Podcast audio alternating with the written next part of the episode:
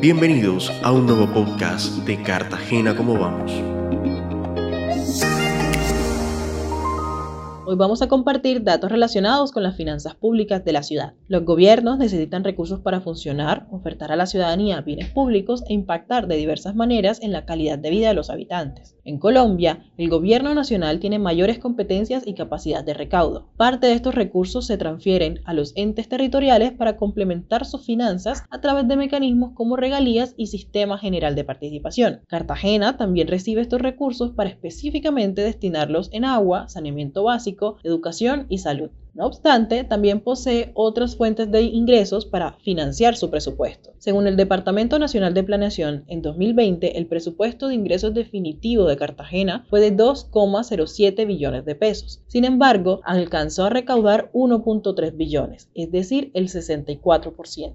Del monto recaudado se tienen dos categorías, ingresos corrientes y los ingresos de capital. El 80% de los ingresos totales de la ciudad fueron por ingresos corrientes, es decir, la ciudad recaudó 1.1 billones de pesos y el 54% de estos fueron ingresos tributarios, lo que equivale a 619 millones. Aquí encontramos, por ejemplo, el impuesto predial o el de industria y comercio. Tan solo estos dos representan más del 80% de los ingresos tributarios del distrito.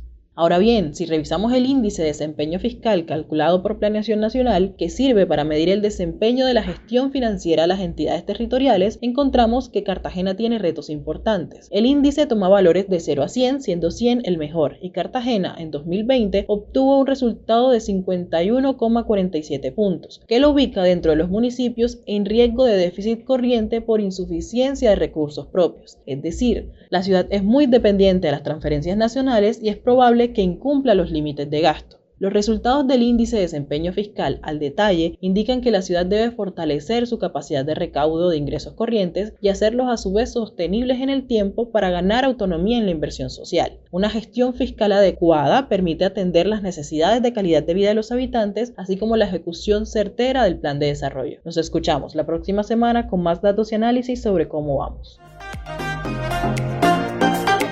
Gracias por sintonizarnos. Síguenos en Instagram, Twitter y Facebook como arroba como vamos y visita nuestro sitio web www.cartagenacomovamos.org para mantenerte actualizado con todos los datos y análisis sobre la calidad de vida de Cartagena.